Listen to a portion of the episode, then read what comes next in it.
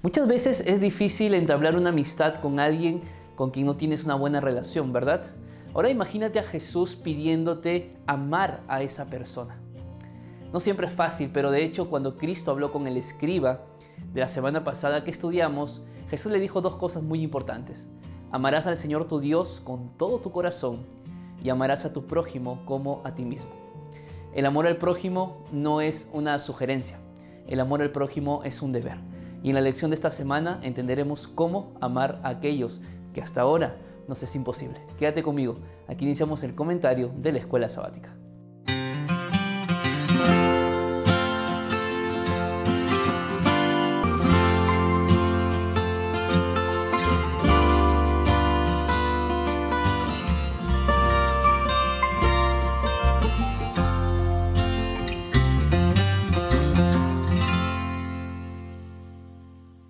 Bienvenidos queridos amigos, gracias por estar conmigo una nueva semana para estudiar la Biblia a través de la lección de la escuela sabática. Personalmente esta lección ha tocado mi corazón de gran forma y espero poder compartirte contigo esa importancia, esa necesidad de aprender a amar a todos por igual. Así que quédate conmigo hasta el final. Quiero enviar un gran saludo a mis amigos en Guamachuco, allí en Trujillo. Estuve con ellos este fin de semana, así que Dios bendiga la obra allí donde ustedes se encuentran. Y bueno, vamos a empezar, así que acompáñame, vamos a orar a Dios. Querido Padre que estás en el cielo, vamos a abrir tu palabra y queremos que en este video, Señor, seas tú a través de tu Espíritu Santo quien hable, quien nos enseñe, quien nos guíe y sobre todo quien nos ayude a practicar lo que tú cada semana nos estás enseñando. Quédate con mis amigos allí, al otro lado de la pantalla, donde quiera que se encuentren. En el nombre de Jesús, amén. El día domingo de la lección nos invita a analizar Deuteronomio capítulo 10, pero para entender Deuteronomio 10 yo te invito a que tú puedas leer eh, de forma tranquila y concentrada lo que es Deuteronomio 9, que básicamente es el, resumen de lo que aconteció cuando Dios hizo pacto con el pueblo y Moisés fue al, monte a recoger las tablas. ¿Recuerdas esa historia? ¿Cuántos días estuvo allá en, en el monte? 40 días. En esos 40 días el pueblo estaba haciendo un becerro de oro y lo estaba adorando. ¿Qué estaba haciendo el pueblo? No era simplemente adorar un becerro. Lo que el pueblo estaba haciendo era quebrantar el pacto que 40 días atrás habían hecho con Dios. Entonces, allí es cuando Moisés declara esas palabras y dice, que él quebró los mandamientos. ¿Por qué quebró los mandamientos? O bueno, ¿por qué quebró las tablas de la ley, mejor dicho? No simplemente por enojo, no es que la emoción le ganó, sino que antiguamente cuando se hacían acuerdos diplomáticos en el antiguo cercano oriente, quebrantar eh, o romper aquel, aquel papel, aquellas tablas donde se habían hecho el convenio o el pacto, era sinónimo de que el pacto quedaba invalidado, era sinónimo de que el pacto había sido quebrantado y ya no tenía más valor. Y eso fue lo que curiosamente aconteció. 40 días después el pacto se quebró. Ya no había más pacto, ya las palabras no tenían más valor. Pero allí es cuando aparece Moisés para interceder por el pueblo y nuevamente sube para poder escribir las dos tablas eh, bueno, la ley en dos tablas, ¿verdad? En esta segunda vez que Moisés sube y que ya Deuteronomio 10, versículo 1 en adelante nos narra, vemos dos cosas interesantes que dice el versículo número 2. Yo escribiré en esas tablas las palabras que estaban en las primeras tablas que quebraste, y tú las pondrás en el arca. Hice un arca de madera de acacia, labré dos tablas de piedra como las primeras, y subí al monte con las dos tablas en mis manos. Además de labrar las dos nuevas tablas de piedra, ahora Dios le pidió a Moisés que hiciera, que construyera un arca para que dentro de ese arca se guardaran aquellas dos tablas. Interesante, ¿verdad? Ahora, no podemos pasar por alto estudiar la misericordia de Dios, la gracia del Señor, porque Dios tuvo mucha paciencia con el pueblo. Un pueblo que 400 años había estado esclavizado, conviviendo en otra cultura, adorando seguramente ídolos que habían olvidado por completo lo que los antepasados habían enseñado. Pero aún así, cuando Dios hizo el pacto con el pueblo y el pueblo eh, hizo un, becerro para adorarlo, Dios todavía tuvo compasión de ellos. Qué bonito es saber de que la gracia de Dios aún se manifiesta hasta el día de hoy. No es cosa de jugar con la gracia de Dios, definitivamente, pero realmente tú y yo estamos aquí por su gracia. Entonces aquí entra el versículo número 16. ¿Qué te parece si lo leemos? Dice así. Circuncidad pues el prepucio de vuestro corazón y no endurezcáis más vuestra cerviz. Tres palabras que yo quiero resaltar, de hecho yo lo resalté acá en la Biblia y quiero que tú puedas resaltarlo. Prepucio, corazón y cerviz. Estas tres palabras, que si bien es cierto, son palabras eh, literales, en este versículo son simbólicas, ¿ok? Y vamos a entender qué quiere decir o qué quiso decir Jehová. Circuncidad pues el prepucio de vuestro corazón. Antiguamente las culturas de diferentes, bueno, las diferentes naciones, incluido el pueblo hebreo, practicaban la circuncisión. ¿Qué era la circuncisión? La circuncisión era básicamente el corte quirúrgico del prepucio del varón al octavo día de nacimiento. ¿Qué significaba eh, circuncidar a los varones? significaba dos cosas. Número uno, que aquel varón ahora era parte del pueblo de Dios, era la identificación que estaba dentro del pueblo de Dios y en segundo lugar el corte del prepucio o la circuncisión tenía el símbolo de que ahora la persona estaba dispuesta a adorar a aquel Dios, a obedecer a aquel Dios.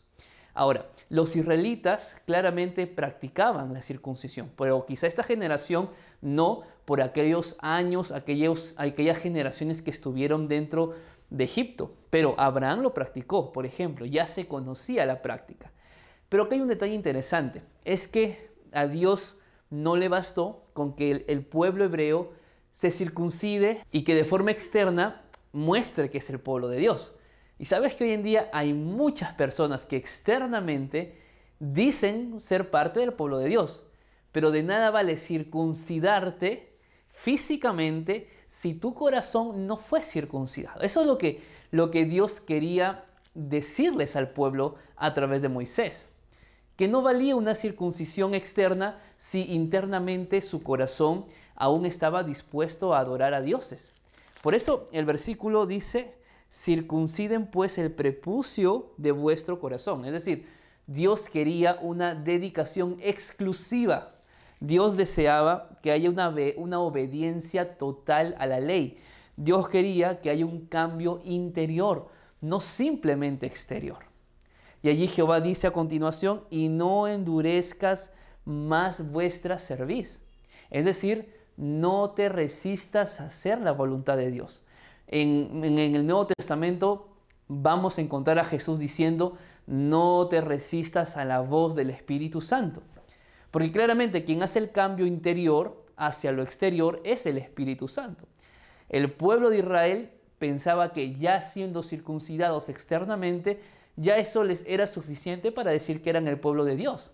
Pero no es así. Así que ten mucho cuidado. Claro, en este tiempo nadie realiza quizá una circuncisión dentro de nuestra cultura, pero probablemente eh, porque tienes una Biblia, porque tienes una iglesia, porque tienes un cargo, Probablemente tú estás escondiéndote detrás de todo ello o pensando que eso ya te garantiza de que eres una persona salva.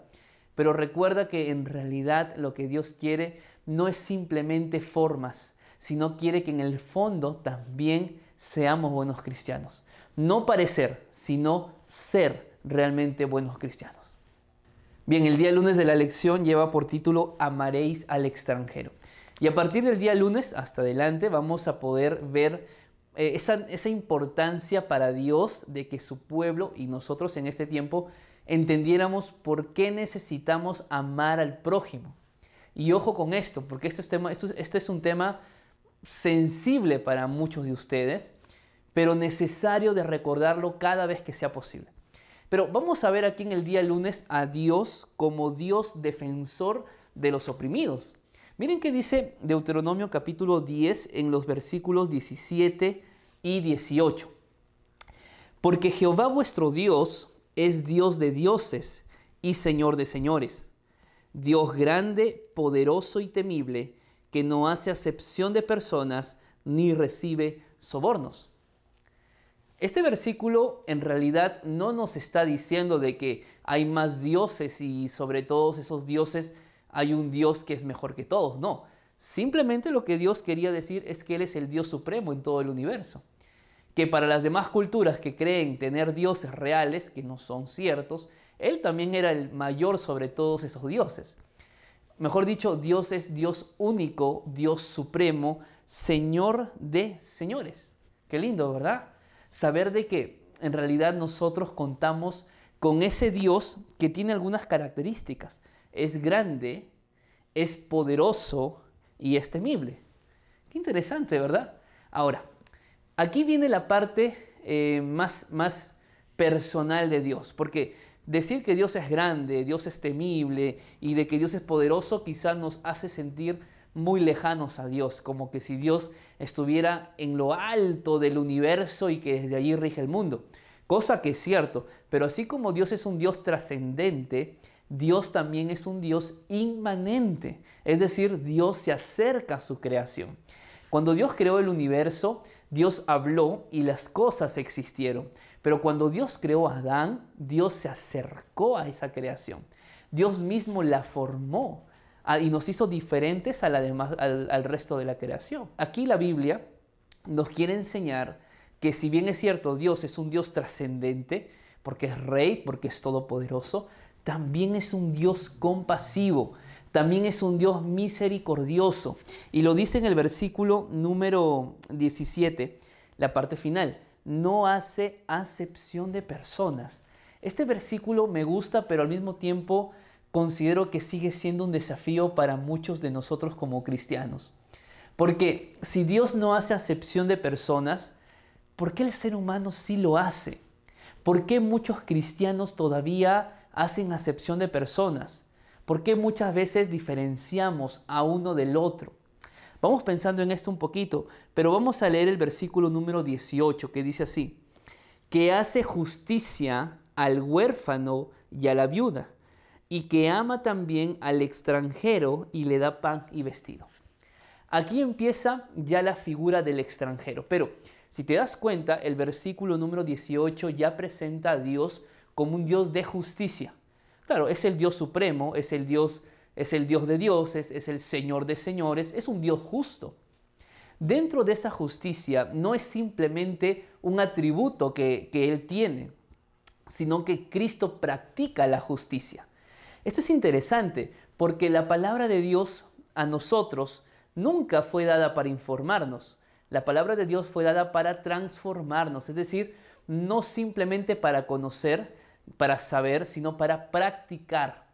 Y Cristo es un Dios que sí es un Dios equilibrado, un Dios consecuente.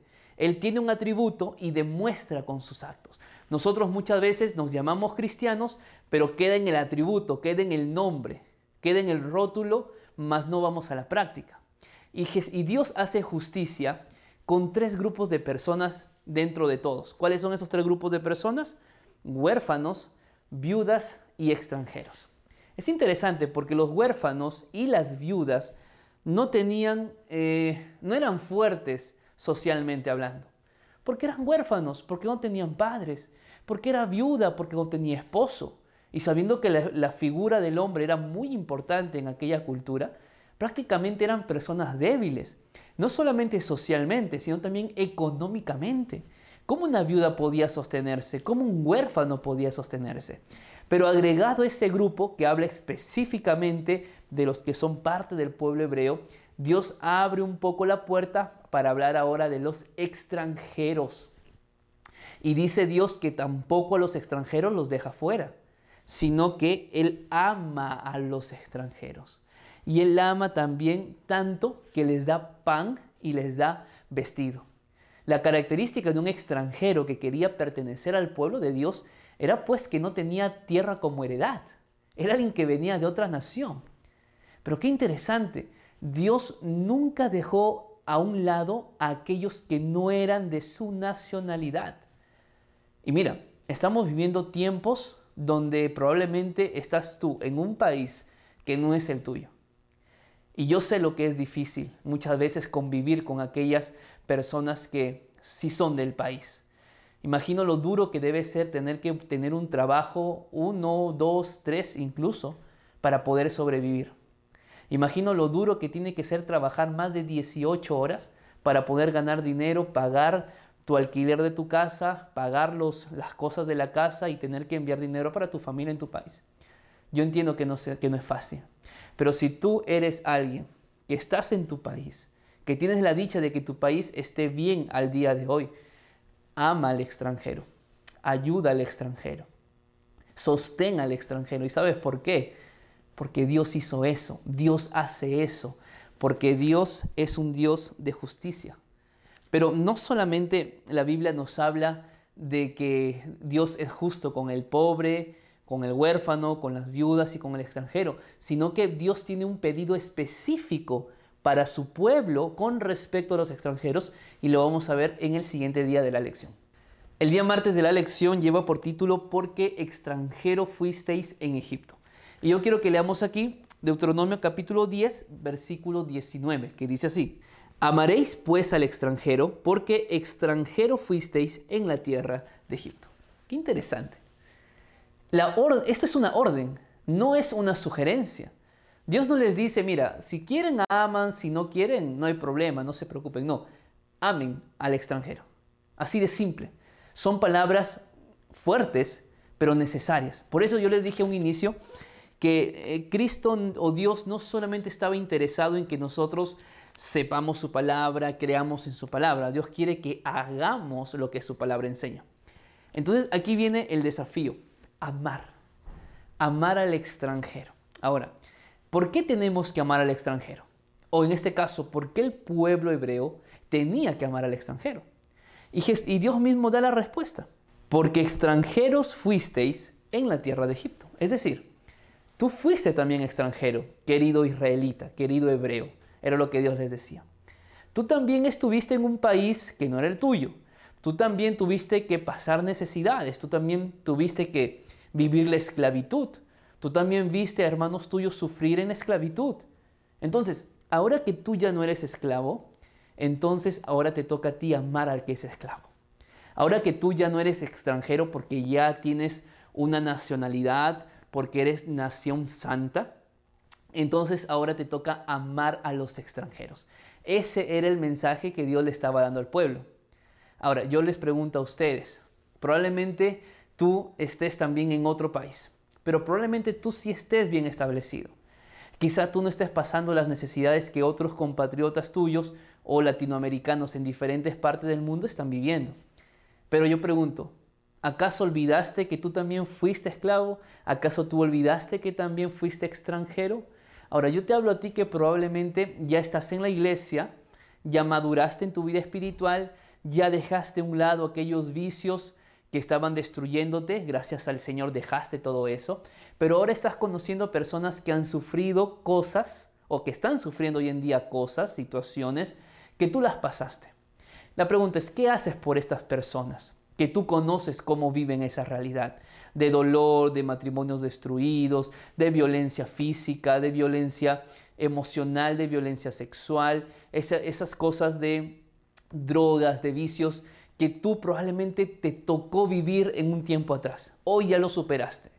Pero ¿qué estás haciendo por estas personas? ¿Estás señalando, estás criticando, estás molestándote porque no cambian su vida o estás brindando apoyo a esas personas? Porque recuerda que tú fuiste extranjero, recuerda que tú fuiste esclavo, recuerda que tú también estuviste en las garras del enemigo. Entonces te toca a ti, ahora que ya saliste de esa vida, de ese mundo, te toca amar al prójimo. Ese es el mensaje que Cristo le estaba, que Dios estaba dando al pueblo de Israel. Ahora, me gustaría agregar aquí lo siguiente. En este versículo que acabamos de leer, y la lección dice así textualmente, el Señor quiere que recuerden dónde habían estado y lo que habían sido, es decir, extranjeros en otra tierra. Dos cosas me llaman aquí de la lección dónde habían estado y lo que habían sido. Estas dos cosas nunca deben eh, dejarse pasar por alto. ¿Dónde estuviste? ¿Quién eras antes de conocer a Cristo?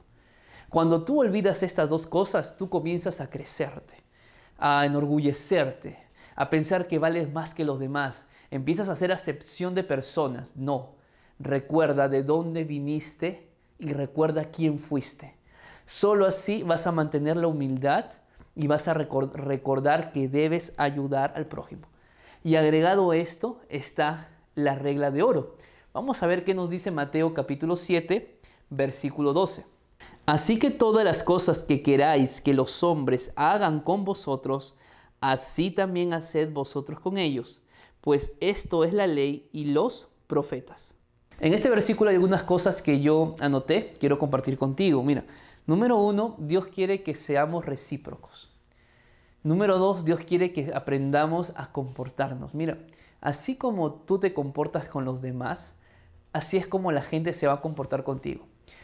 No te sientas mal, no te ofendas si alguien te humilla cuando tú también humillas a las personas. Y a veces no humillamos directamente y hasta indirectamente sí lo hacemos. Entonces, Dios conoce tu corazón. Por eso es la regla de oro. Tienes que tratar bien a todos. No puedes hacer acepción de personas. Lamentablemente en el mundo en que vivimos sí pasa eso. A los ricos se les trata mejor, a los pobres no. Los ricos tienen mejores derechos que los pobres y muchas cosas más. Pero tú no puedes caer en esta realidad en la que nosotros vivimos y tenemos que nadar contra esta corriente. Porque lo que Cristo nos está diciendo es que la prueba auténtica de una verdadera religión se basa en cómo nosotros tratamos a los demás. Guardar el sábado, tú lo puedes hacer. Eh, dar tus diezmos, tú puedes hacer. Ayunar, tú lo puedes hacer. Y muchas veces lo hacemos sin corazón, sin sinceridad. Muchas veces lo hacemos más simplemente hasta por conveniencia.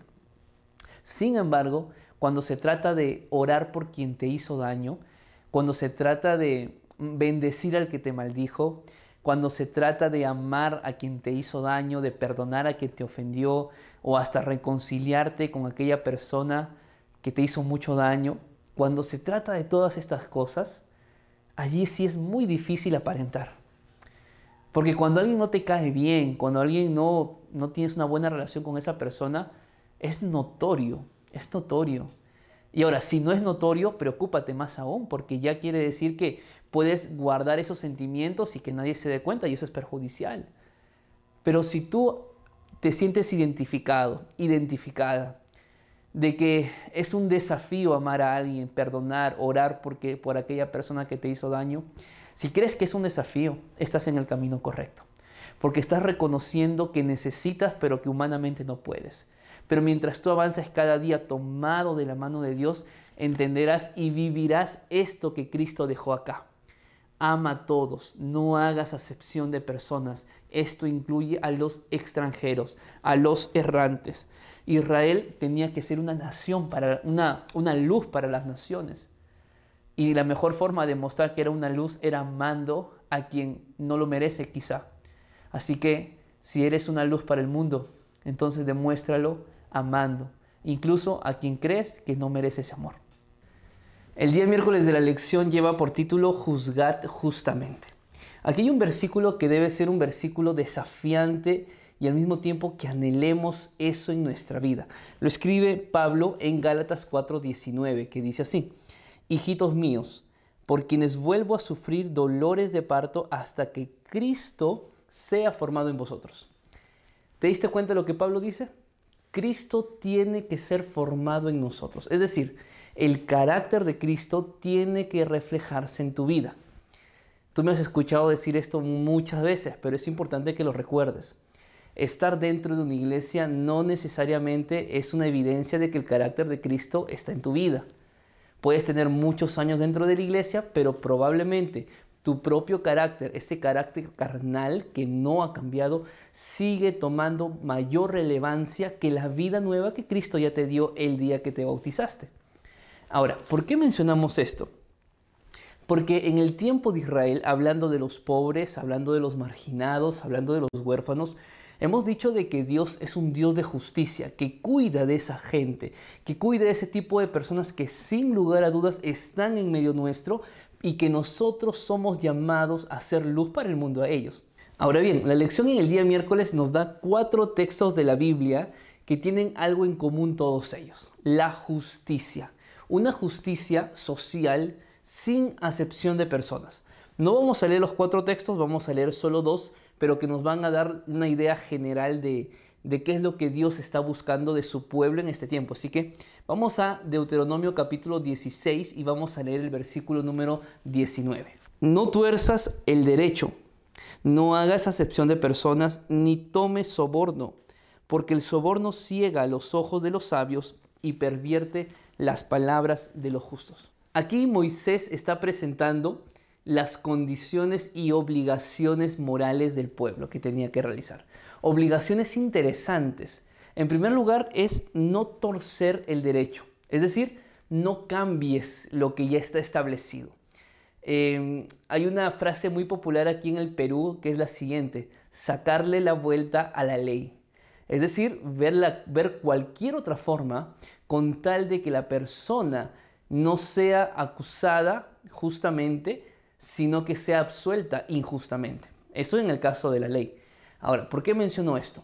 Porque hoy en día hay gente con mucho poder, hay gente que tiene muchos recursos y que acepta tantos sobornos que lamentablemente han hecho que causen este gran problema que Dios no quería que pasara con su pueblo y mucho menos en este tiempo. El soborno, hacer acepción de personas y dejarnos cegar por el dinero. Mira esto. Es interesante porque lamentablemente a los ricos no se les trata igual que a los pobres. Y por más que los pobres tengan la justicia de parte de ellos o la ley de parte de ellos, existen lamentablemente gente muy mal en este mundo que hace daño y que lamentablemente no hacen justicia, la justicia que estas personas, estas personas pobres esperan. La lección nos dice exactamente lo mismo.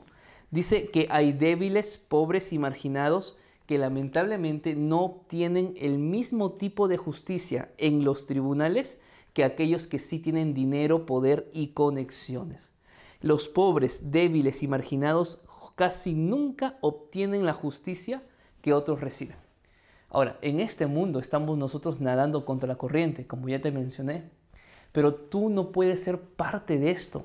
Tú necesitas ser una persona leal, necesitas ser una persona honesta, una persona sincera, más aún cuando hay una persona pobre que nadie la puede defender, una persona que no tiene familia, una persona que, clama por, por justicia y que probablemente tú tienes esa potestad de dar justicia a esa persona o a esa familia.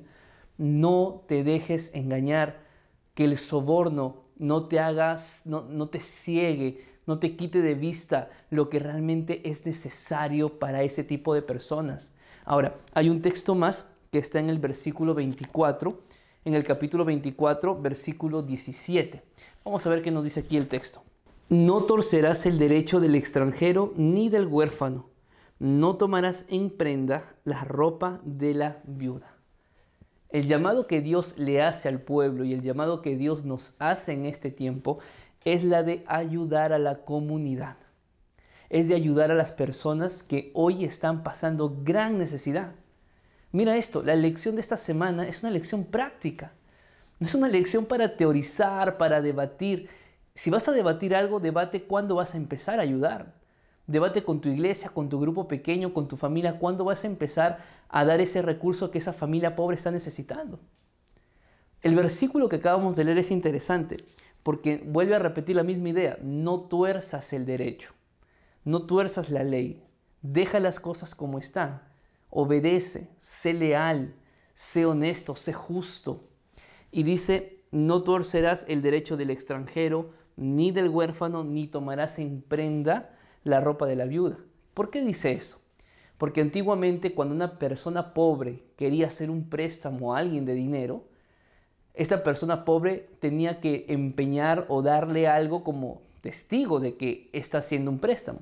Y como era una persona pobre, lamentablemente no tenía nada que ofrecer, más que su capa, más que su vestido, aquella capa que era de abrigo por las noches cuando la temperatura bajaba, aquella capa que era de, sombra cuando el sol era muy fuerte por el día, aquello que era necesario y únicamente útil para su vida, tenía que darle a esa persona de dinero para que pueda recibir el préstamo. Pero Dios lo que está diciendo, no tomes tampoco la prenda de esa persona. Si vas a ayudar, hazlo desinteresadamente. Si vas a ayudar a alguien, hazlo de corazón. Qué interesante, ¿verdad? Lamentablemente hoy en día ya no se ve mucho estos actos de justicia, estos actos de ayuda. Lamentablemente, ¿cuántas veces hemos hecho eso nosotros? Lamentablemente el orgullo, el egoísmo, el odio, la codicia nos ha hecho apartarnos de las personas que más necesitan de nosotros. Lamentablemente lo que está pasando es que no estamos reflejando el carácter de Cristo en nuestra vida. Y por eso la gente nos ve, pero no ve esperanza en nosotros, no ve auxilio en nosotros sino que probablemente vea personas que también queremos generar una barrera entre ellos y nosotros. Tenemos que tener mucho cuidado, porque Dios quiere que seamos luz para el mundo. Y si Cristo hacía eso, si Cristo ayudaba al prójimo, si Cristo satisfacía la necesidad de las personas más necesitadas, ¿cuánto más nosotros tenemos que hacer lo mismo? Llegamos al día jueves de la lección que lleva por título Religión pura ante Dios. Vamos a ver aquí dos pasajes de la Biblia que estoy seguro que nos van a ayudar a poder tener la certeza, la convicción de que la lección de esta semana es práctica pura. Así que vamos a ver el primero que está en Deuteronomio 24, 10 al 15. En este texto que vamos a leer a continuación hay dos tipos de personas o dos tipos de situaciones en las que nosotros tenemos que aprender a manejarlos según la Biblia. Empecemos con el versículo número 10 al versículo número 13, que dice así. Cuando entregues a tu prójimo alguna cosa prestada, no entrarás en su casa para tomar la prenda. Te quedarás fuera y el hombre a quien prestaste te sacará la prenda. Y si el hombre es pobre, no te acostará reteniendo aún su prenda sin falta le vas a devolver la prenda cuando el sol se ponga, para que pueda dormir con su ropa y te bendiga. Para ti será como una obra de justicia delante de Jehová tu Dios. Esta es la primera norma con respecto a la recuperación de bienes o recuperación de préstamos. Aquí está la imagen de una persona pobre y una persona que tiene dinero. Lo dijimos hace un momento, la persona pobre lo único que tenía era su manto, aquello que era lo más valioso, lo que le cubría del sol y del frío. Entonces, ¿qué es lo que Dios le dice a la persona que hace préstamos? Les dice básicamente lo siguiente, no le quites la prenda a esa persona, deja que esa persona te dé su prenda. Y si te da su prenda, devuélvele en la noche para que duerma. Porque si no, ¿con qué va a dormir si es lo único que tiene? Y ese acto va a ser un acto de amor. ¿Te das cuenta cuántas lecciones podemos sacar de este versículo? ¿Te has puesto a pensar quizá en tu vida práctica y diaria cómo puedes aplicar este texto? La lección dice algo interesante en el primer párrafo. Dice así, puede ser que alguien te deba algo y sea hora de recobrarlo, es decir, sea hora de que te pague. Pero muéstrale un poco de respeto muéstrale un poco de dignidad. Es interesante esto. ¿Cuántas personas han tenido problemas a la hora que hicieron un préstamo y esas personas no devolvieron? Más aún si fueron préstamos con intereses. ¿Qué hay en tu corazón cuando sientes que alguien no te paga? Probablemente rabia, odio, enojo, molestia. Bueno, esa práctica, no sé, quizá no sea la mejor para que hagas, porque de repente no te está ayudando a reflejar el carácter de Dios. Muestra respeto por esas personas. ¿Está bien? Porque tú estás haciendo actos de justicia cuando eres misericordioso con esas personas. Ahora, el segundo texto que está a continuación nos muestra acerca de cómo tenemos que tratar a los trabajadores. Vamos a leer la Biblia. ¿Qué nos dice? No explotarás al jornalero pobre y necesitado ya sea de tus hermanos o de los extranjeros que habitan en tu tierra dentro de tus ciudades. En su día le dará su jornal, y no se pondrá el sol sin dárselo, pues es pobre y con él sustenta su vida. Así no clamará contra ti a Jehová, y no serás responsable del pecado. interesante. Aquí Jehová habla ahora con aquellos que explotan a sus trabajadores, con aquellos que los hacen trabajar más de lo normal y que les pagan tan poco y lamentablemente ni siquiera muchas veces les pagan a tiempo. Ten cuidado de que tú seas una de estas personas que explota a los demás. Porque cuando tú haces eso, tú estás cometiendo un grave pecado contra Dios. Ten mucho cuidado. Lamentablemente, la Biblia habla aquí de jornaleros. Un jornalero, la misma palabra lo dice, un jornal. Estas personas ganaban del día para sobrevivir del día. ¿Cuántas veces nosotros o hay personas cristianas llamadas así o mal llamadas así, que por ser gente extranjera los explotan, haciéndoles trabajar más de lo normal, pagándoles lo que no deben pagarles o, o menos de lo que se debe pagar? Y así saben que estamos haciendo o que están haciendo esas personas, dando un mal ejemplo de lo que es ser un cristiano verdadero. Amigos, recordemos, somos luz para el mundo. Y frente a todo esto que estamos estudiando el día de hoy, el amor al extranjero, eh, la justicia frente a todas las personas, el cómo tomar este, estas decisiones de cobrar, cobrar eh, lo que se prestó, cómo tratar con los trabajadores. Santiago nos dice cuál es la verdadera religión. Vamos a ver esto, que es muy interesante. Vamos a buscar en la Biblia, en, en Santiago capítulo 1, versículo 27. Veamos qué nos dice. La religión pura y sin mancha delante de Dios el Padre es esta. Visitar a los huérfanos y a las viudas en sus tribulaciones y guardarse sin mancha del mundo. Qué interesante. Es, es curioso que en la Biblia nos hablen de verdadera religión o de una religión pura. ¿Quiere decir que hay religiones impuras? ¿Quiere decir que hay religiones falsas? Y la religión verdadera es la que la Biblia enseña. Y toda la lección de esta semana nos habla de la importancia de amar al prójimo, de amar al necesitado, de ayudar al que no tiene posibilidades en este momento.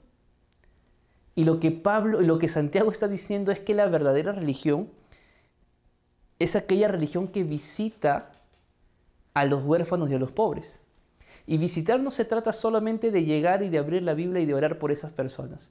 Se trata de ayudar, de sostener, de ser solidarios, de limpiar esa casa. De repente esa persona no tiene fuerzas, vive sola. De poder arreglar e-, esa casa donde vive. De poder llevar alimento. De poder llevar una ofrenda de amor para esa familia que hoy perdió el trabajo y está pasando momentos difíciles. No se trata solo de ir al templo y orar por ellos. Hay que ayudar, hay que accionar. Porque esa es la verdadera religión. No es la de teorizar, no es la de estar sentados en una iglesia simplemente escuchando y escuchando. ¿Y cuándo practicamos? ¿Y cuándo hacemos lo que la Biblia enseñó? ¿Y cuándo dejamos de informarnos para empezar a transformarnos? hay que ser prácticos porque la vida cristiana es práctica. Y la verdadera religión es aquella que ayuda, que se ve con los actos y que al mismo tiempo nos guardamos sin mancha delante del mundo, que nadamos contra la corriente, que hacemos lo que la Biblia nos dice a pesar de que la gente nos vea como ridículos. De eso se trata, de mostrar el Evangelio en nuestra vida con nuestros actos, porque eso fue lo que Cristo nos dijo. Si me amáis, guarda mis mandamientos. Y en esto conocerán todos que son mis discípulos, si tuvieren amor los unos por los otros. Así que es tiempo de empezar a vivir lo que la Biblia nos enseñó. Vamos a la parte de la aplicación para la vida. La lección de esta semana nos enseñó que el pueblo de Israel no necesitaba únicamente la circuncisión externa, sino la interna. Y el pueblo de Dios en este tiempo no necesita tener un rótulo de que es la iglesia de Dios, sino que debe vivir como la iglesia de Dios. Además de ello, la lección de esta semana nos enseñó la importancia de tratar a todos por igual y de poder ayudar a todos por igual sin excepción alguna. Y aún más a los extranjeros, aquellos que son débiles, a los huérfanos y a las viudas, a amarlos, a apoyarlos, a que ellos puedan sentir que hay una iglesia y esa iglesia eres tú que estás siempre a su disposición. Sin embargo, la lección nos dice algo interesante.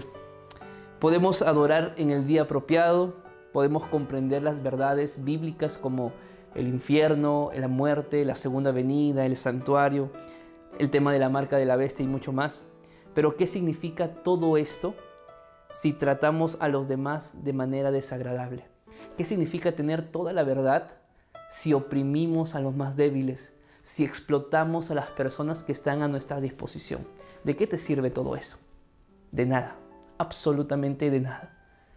Así que en esta semana, mi desafío que quiero compartir contigo es que podamos ayudar a una persona, a una familia está pasando momentos difíciles. ¿Qué te parece? Ve con tu iglesia, ve con tu grupo pequeño. Hoy quizá es sábado y estás viendo este video. Reúnete con ellos, planifica, ayuda, sirve y sé una luz para el mundo. Que Dios te bendiga. Nos vemos la siguiente semana.